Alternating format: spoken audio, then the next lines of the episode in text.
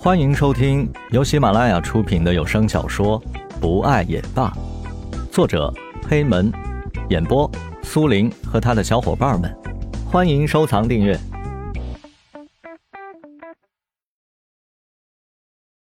第四十集，老姐视察工作。从酒吧回到家，江雷脱下外套，将外套放在沙发上，便走回到卧室当中，将自己扔在床上。今晚不仅解决了自己困扰自己的问题，而且还使得自己不用再去辞职，不用再去辜负老板对自己的期望。而且，就算自己的酒吧没有经营好，不幸倒闭了，那对于自己来说并没有太大的影响。毕竟自己还有一份固定的工作，而且还有石龙几个股东，就算亏本，自己也不会到了无法承受的地步。想到这些。江雷心中感觉一阵轻松，从床上起身，江雷打开自己的冰箱，想要拿一瓶啤酒庆祝一下，却发现自己的冰箱当中已经没有东西了，哪怕是零食也没有了。江雷苦笑一声，关上冰箱，走到沙发上，将外套拿起，重新穿上，打开门去楼下的超市补充一下自己冰箱里的存货。走到超市，买了自己需要的一些东西，付过钱后，江雷提着自己买的东西朝着家走去。站在电梯前，江雷等待着电梯的降下。嗨，臭小子，等电梯呢？在江雷等待电梯的时候，一个清脆的女声传来。江雷听到声音，转过头，看到自己的老姐江露面带着笑容朝着自己走了过来。看到江露。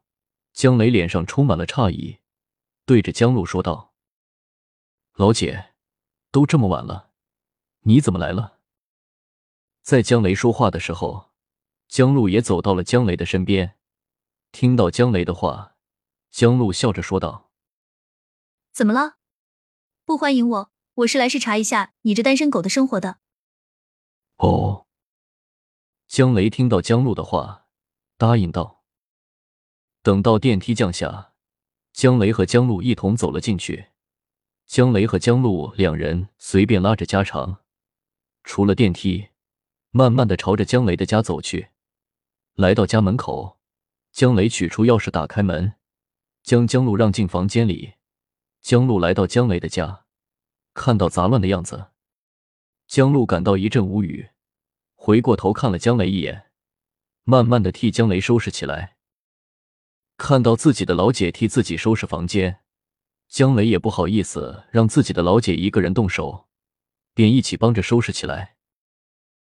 你看你自己这么大了，还不知道收拾自己的房间？看你的屋子哪像人住的，都快成猪窝了！真不知道你怎么能够忍受得住，还能在这样的房间里生活。江路一边收拾着，一边抱怨着江雷。听到自己老姐的抱怨，江雷也不能反驳。毕竟自己的房间是够乱的，这几天自己整天想着该怎样解决自己的难题，并没有太多的精力来收拾自己的房间，就连自己冰箱里没有东西了，自己都不知道。不得不说江雷这几天的堕落。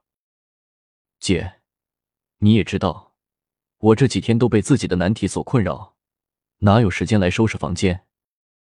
江雷被江路说的不好意思了，小声嘀咕反驳道。江路也知道自己这个弟弟这几天所处的困境，也没有再出声抱怨什么，只是替江雷整理着杂乱的房间。